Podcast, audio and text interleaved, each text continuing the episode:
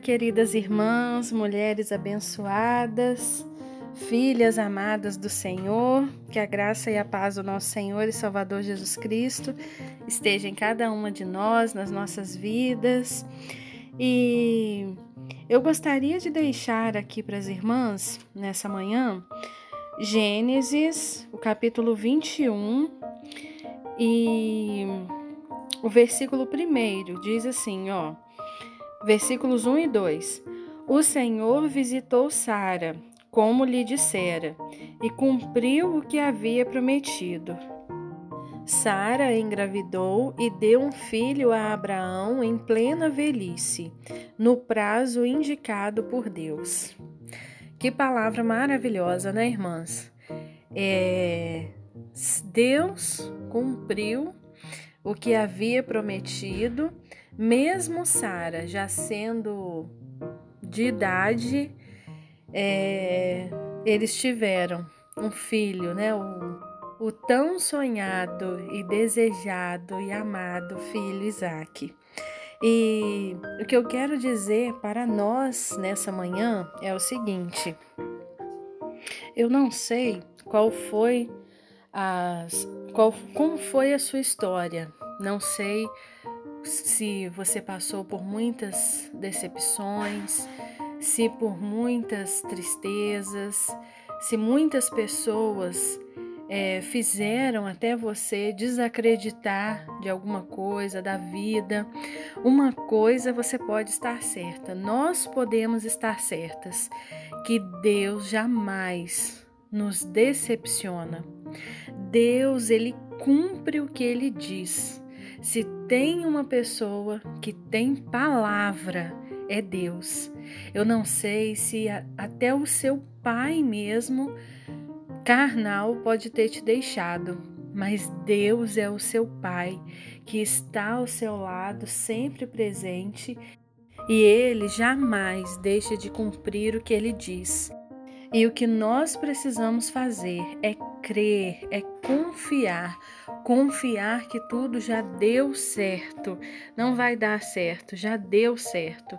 Nós temos que tomar posse da palavra de Deus. Aqui, uma mulher que já era idosa.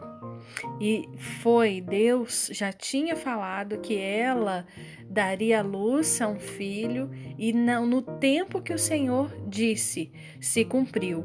Então, o que nós precisamos fazer é acreditar e não querer dar o nosso jeitinho, porque Sara, ela quis dar o jeitinho dela. Ah, não, toma aqui a minha serva Agar. Tanto que nesse mesmo capítulo, Abraão, ele manda Agar e o seu filho Ismael para o deserto. Por quê? Tudo porque Sara não soube esperar o tempo de Deus. Então, que você, que nós possamos esperar o tempo de Deus, porque a palavra do Senhor se cumpre. Se, se, Deus te deu uma palavra, se Ele fez uma promessa na sua vida, a Bíblia, ela está cheia de promessas para as nossas vidas. O que nós temos que fazer é tomar posse da palavra, porque no tempo de Deus vai se cumprir tá bom? Vamos orar, irmãs. Santo Deus, obrigada, Senhor, por mais esse dia tão maravilhoso, tão abençoado que o Senhor está nos dando. Obrigada porque o Senhor é um Deus maravilhoso, todo-poderoso, que não nos desampara, não nos decepciona. Obrigada, Senhor, obrigada. Obrigada porque o Senhor é um Pai amoroso, um Pai zeloso que cuida de nós.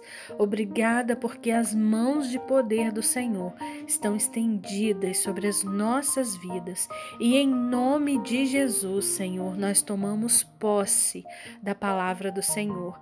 Tudo que está escrito na Bíblia é para as nossas vidas, é para nós aprendermos e colocarmos em prática e que nós possamos declarar todos os dias que eu sou o que a Bíblia diz que eu sou, eu tenho o que a Bíblia diz que eu tenho e eu posso o que a Bíblia diz que eu posso. A palavra do Senhor é maior que tudo. Que o Senhor, ó Deus, não nos faça ouvir as palavras daquelas pessoas que tentam nos colocar para baixo, que tentam de alguma maneira nos colocar no chão.